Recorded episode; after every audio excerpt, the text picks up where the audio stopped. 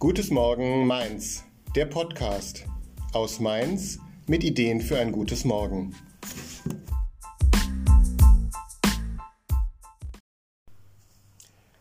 Gutes Morgen Mainz. Mein Name ist Gerd Schreiner und ich möchte heute mit Ihnen über das große Thema gesund bleiben reden. Über die Bedeutung von Heil- und Pflegeberufen. Und ich habe einen Gast, wie jedes Mal. Eine Physiotherapeutin ist heute hier, Julia Malzahn. Herzlich willkommen. Hallo. Wir alle sind schon mal krank gewesen. Dann rennen wir zum Arzt. Ähm, wir erleben die Arbeit der Pflegekräfte in den Krankenhäusern, aber wir kennen natürlich auch die Arbeit der Heilberufe, der Physiotherapeuten, die mit uns Übungen äh, machen.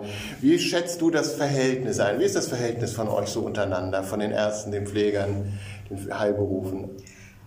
Also äh, der, die Wunschvorstellung ist natürlich, dass da alle Hand in Hand arbeiten, dass alle miteinander kommunizieren, sich gegenseitig Rückmeldungen geben. So ist eigentlich dass die Funktionsweise von interdisziplinären Teams gedacht.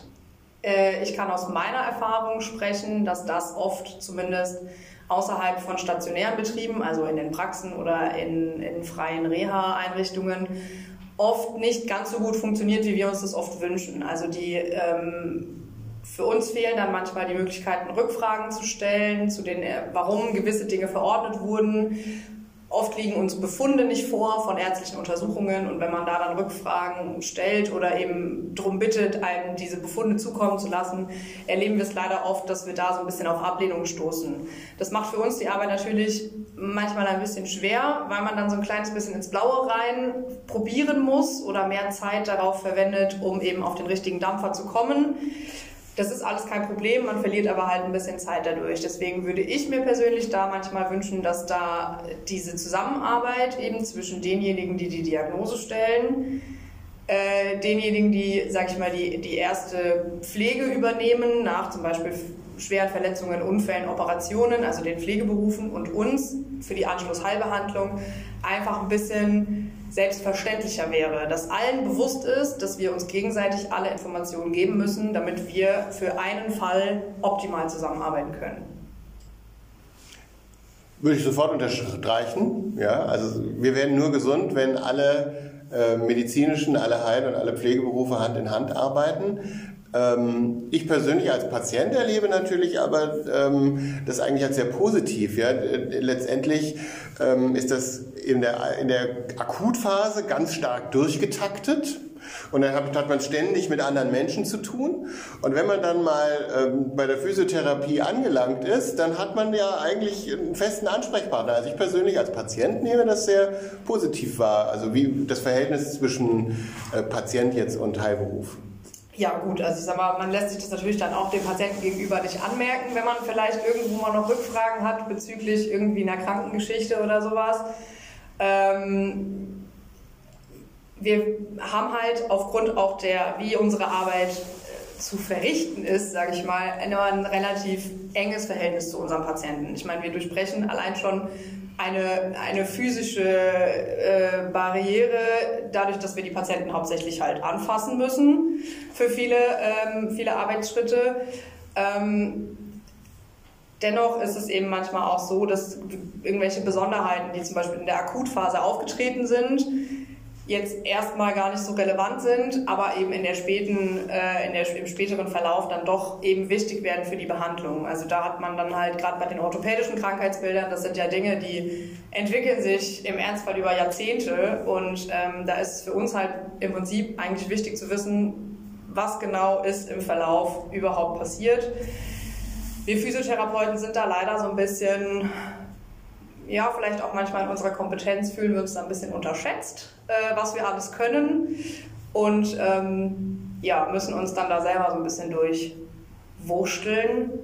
Liegt vielleicht aber auch ein bisschen daran, dass wir einfach generell gefühlt in der Gesellschaft nicht ganz so präsent sind. Also es wird ja ganz, ganz viel ähm, über Pflege gesprochen, über Missstände in, im Personalschlüssel und so.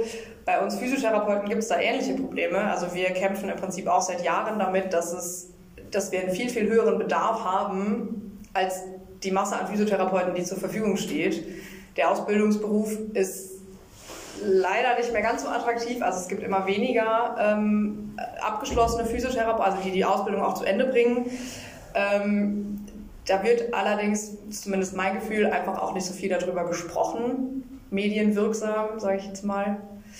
Ähm genau, deshalb habe ich dich eingeladen, weil ich will, dass darüber gesprochen wird. Also ich weiß nicht, ob, du das weißt, ich weiß nicht, ob das die unsere Zuhörerinnen wissen. Ich bin in die Politik gekommen, weil ich einen schwerst mehrfach behinderten Bruder habe und ich weiß, was Pflegekräfte leisten, ich weiß, was Ärzte leisten, aber ich weiß eben auch, was Physiotherapeuten leisten. Und ähm, dass er jetzt äh, äh, gesund so alt geworden ist, das war ihm mit dem Kranken, mit dem mit der Bild seiner Behinderung nicht in die Wiege gelegt und das liegt eben daran, ähm, dass er sehr gute Physiotherapeuten immer hatte, die ihn begleitet haben, groß zu werden und auch jetzt begleiten.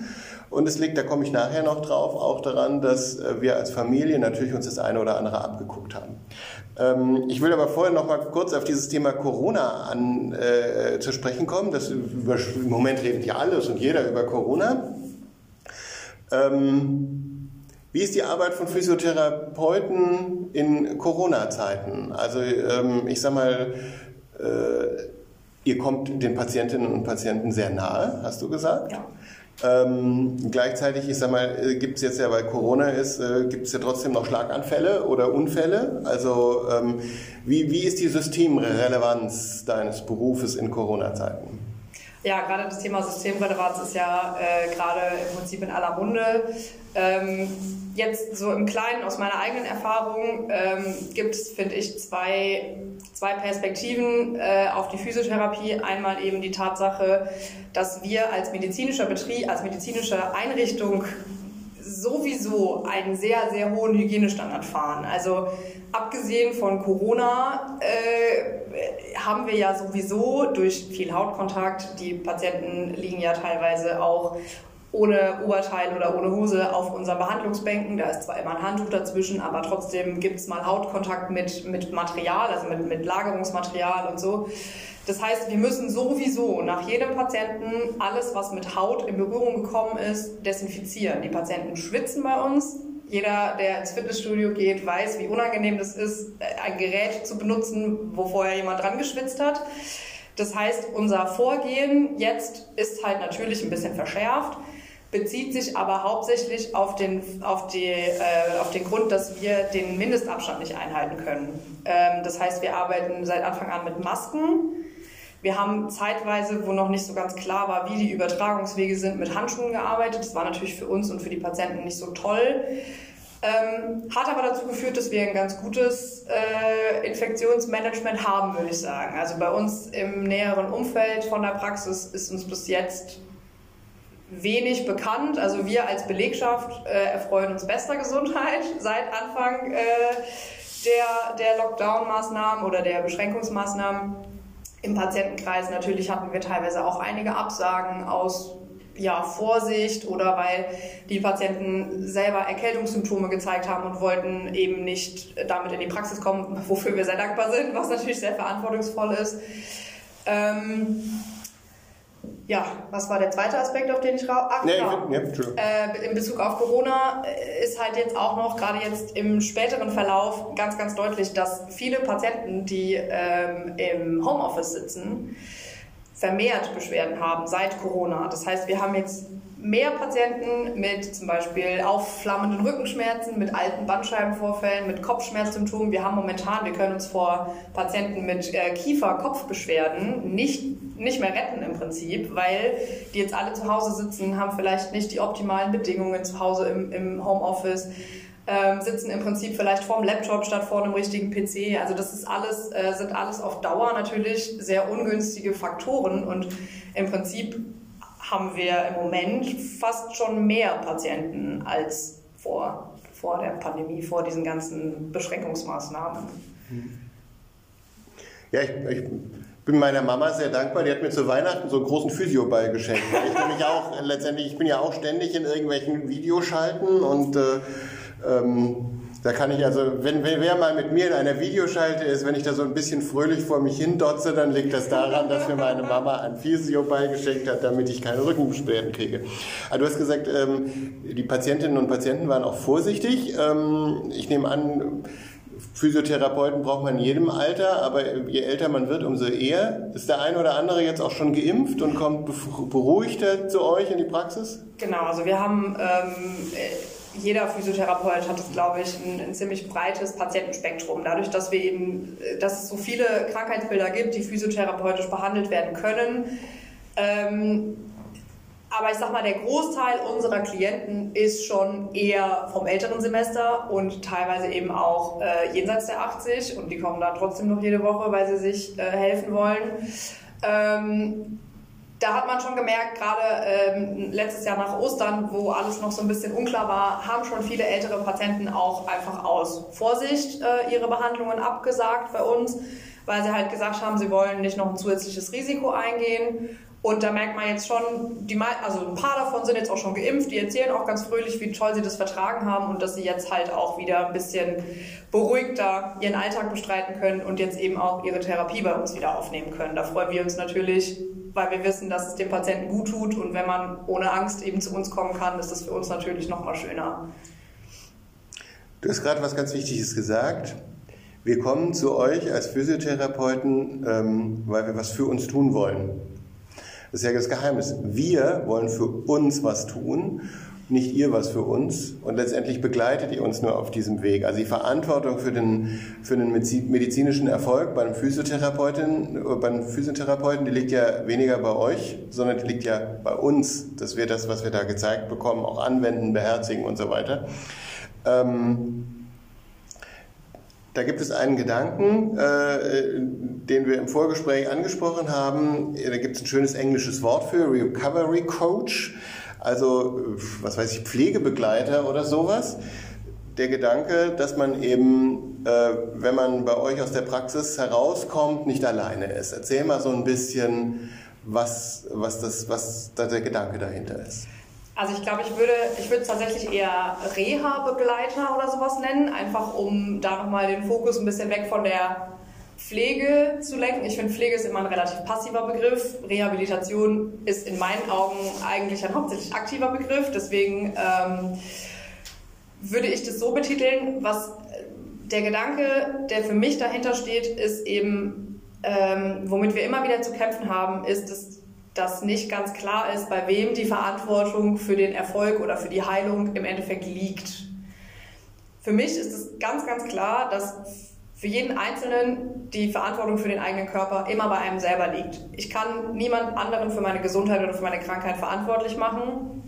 Manchmal sind es auch höhere Mächte, das steht vollkommen außer Frage, aber für, die, für, die, für den Fortschritt, die Rehabilitation bin ich verantwortlich. Je mehr ich da rein investiere, desto erfolgreicher kann ich am Ende sein. Und ähm, was wir dann oder was ich dabei einen ganz, ganz schönen Gedanken finde, ist eben die, ähm, das Konzept, dass man sich überlegt, eben, dass man nach der, außerhalb der Praxis nicht alleine ist. Jeder weiß, wie das ist. Wenn man sich mal nicht gut fühlt, dann ist man irgendwie vielleicht mit den Gedanken nicht ganz fokussiert. Und dann ist es schön, jemanden zu haben, der einem auch mal ein bisschen in den Popo treten kann und der sagen kann, ey, wir haben hier einen Plan, an den müssen wir uns halten. Der Physiotherapeut hat gesagt, wir müssen das einmal am Tag machen. Und da wäre es eben schön, wenn, wenn wir zukünftig die Möglichkeit hätten, da Leute auszubilden, die definitiv und zwangsläufig aus dem näheren Umfeld des Patienten kommen, also sei das die Schwester, die Mutter, die Nachbarin, die beste Freundin, was auch immer. Irgendein Mensch, den man in dieser Rolle haben möchte, als Klient, zu sagen, den nehme ich mit, der soll das alles sehen, der soll sehen, was gemacht wird, der soll alles mitbekommen, was der Physiotherapeut sagt, wie ich das umsetzen soll, der soll mich im Endeffekt dann außerhalb der Praxis korrigieren, kontrollieren und vor allem, das ist das Allerwichtigste in der Rehabilitation, weil das oft sehr langwierig und langatmig ist, ist die Motivation, dass die Klienten selber die Motivation für sich selber nicht verlieren. Und dafür ist dieser Gedanke, jemanden zu haben, der einen da begleitet und tatsächlich, ja, ich denke, begleiten ist das schönere Wort als betreuen, weil äh, die Verantwortung liegt ja dann trotzdem noch beim Klienten und nicht beim Betreuer. Also geht es da tatsächlich ums Begleiten und nicht ums Betreuen. das wäre ein schöner zukünftiger Gedanke, äh, was, glaube ich, für uns auch nochmal unseren, unser, unsere Rolle als Physiotherapeut dem Klienten gegenüber ein bisschen deutlicher machen kann. Dass wir eben die, die Anleiter sind. Wir sind nicht die, die die Verantwortung übernehmen, sondern wir geben die Anweisungen, was kannst du tun, um was für dich zu tun, im Prinzip. Also ich finde das einen ganz spannenden Gedanken, weil ähm, du redest jetzt ja mit einem Politiker. Letztendlich das bedeutet, dass man ähm, euch mehr Zeit geben muss, ja, für eure, also unabhängig von allem und allem, und dass äh, Krankheitsbilder ja vielleicht auch komplexer geworden sind und dass man insgesamt mal über das Thema Zeit für Physiotherapie-Behandlungen äh, äh, nachdenken kann. Ähm, weil sowohl die Motivation, also ich sag mal, ich muss auch turnen für meinen Rücken, ja, und ich bin großer Meister da drin, Ausreden zu finden, warum ich jetzt gerade nicht turnen muss, weil, keine Ahnung, im Rahmen des Homeschooling die Kinder noch ihre Hausaufgaben machen müssen oder ich einen ganz dringenden Anruf noch erledigen muss und dann ist es leider zu spät für die Turnübung. Also, dass da jemand ist, der sagt, nee, äh, jetzt ist es soweit, ja, und ähm, äh, dass es eben auch jemand ist, der nochmal drauf guckt, der gesehen hat, wie das, wie das äh, die Physiotherapeutin oder der Physiotherapeut gemacht hat, der vielleicht sogar mitgeturnt hat. Das ist ja eigentlich ein ganz einfacher Gedanke. Im Zweifelsfall, wenn es mir nicht gut geht und ich brauche äh, akut eure Hilfe, dann komme ich ja vielleicht sowieso nicht alleine äh, zu euch in die ja. Praxis, sondern äh, ich werde begleitet von jemand, der ähm, die Krücken hält, während ihr mich äh, bearbeitet und dass der dann einfach mit im Raum ist, guckt, was da passiert, ähm, angeleitet wird von euch und mich dann nicht nur motiviert, sondern auch korrigiert später genau. und begleitet. Also der Reha-Begleiter, das finde ich einen ganz tollen Gedanken. Dafür sollten wir uns Zeit nehmen, ähm, unabhängig davon, damit wir gesund bleiben. Ich habe ja gesagt, gesund bleiben, nicht nur gesund werden, sondern gesund bleiben. Sport gehört schon dazu, Frau Physiotherapeutin. Also für mich persönlich ist Sport ein ganz, ganz wichtiges Thema. Ähm, und natürlich auch in der Arbeit, also gerade in der, in der Physiotherapie dreht sich eigentlich fast alles um das Thema Training. Weil die meisten Sachen sind einfach nicht durch ähm, sechs mal 20 Minuten zu beheben. Der Körper ist ein ist ständig im Anpassen und was ich dem Körper vorsetze an, an Bedingungen, daran passt er sich an. Und wenn ich Sport und Training zu meiner Umweltbedingung mache, dann wird mein Körper dafür auch sich, sag ich mal, zur Verfügung stellen. Und ähm, wir persönlich erleben es halt leider ganz oft, dass gerade wenn es um, um Reha oder Gesundheitssport in dem Zusammenhang geht, ähm, dass die Leute da relativ motiviert sind, vor allem wenn sie selber irgendwelche Beschwerden haben. Aber so der Freizeitsport in Eigeninitiative was zu machen, gerade jetzt momentan natürlich auch in der Situation super schwierig. Aber da fehlt es da manchmal an Motivation, äh, sich einfach selber ein Hobby zu suchen, mit dem man sich vielleicht eine langwierige Therapie auch einfach ersparen kann. Wenn ich einfach einen aktiven Lebenswandel führe, kann ich gewisse gewisse Dinge schon ganz gut beeinflussen. Also ihr da draußen, ihr habt es gehört. Ja? Wir dürfen nicht nur Sport machen und uns bewegen, äh, wenn wir äh, Beschwerden haben. Wir dürfen schon vorher damit anfangen. Dann bleiben wir gesund. Ähm, Bewegung ist ganz einfach. Es ist einfach auch eine Frage, wie wir ähm, unseren Alltag gestalten. Abschließend eine Frage äh, an, an dich, Julia, ähm, die ich jedem meiner Gäste stelle. Der ähm, Podcast heißt Gutes Morgen Mainz. Ich sammle Ideen für ein gutes Morgen. Du hast einen Wunsch frei. Ich bin jetzt nicht der Weihnachtsmann, aber ich, du hast einen Wunsch frei. Wenn du einen Wunsch hättest für ein gutes Morgen, was wünschst du dir? Also ich habe ja eben schon gesagt, dass ich ähm, sehr Sport- und Fitness begeistert bin äh, selber. Äh, ich bin aber auch äh, ein Mensa Mädchen und äh, ich habe jetzt gelernt, dass man äh, ganze 41 Muskeln braucht, um eine Flasche Wein aufzumachen. Und deswegen würde ich mir für ein gutes Morgen wünschen, dass es ganz bald wieder Weinfeste in Mainz gibt. Super, das ist ein toller Wunsch.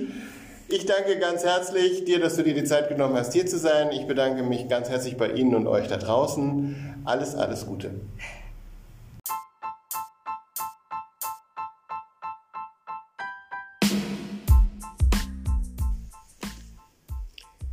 Was wünscht ihr euch für ein gutes Morgen in Mainz? Hinterlasst eure Nachricht, eure Ideen eure Anregungen auf unserer Homepage unter www.gutesmorgenmainz.de oder folgt uns in den sozialen Netzwerken. Ihr findet uns auf Facebook und auf Instagram unter Gutes Morgen Mainz.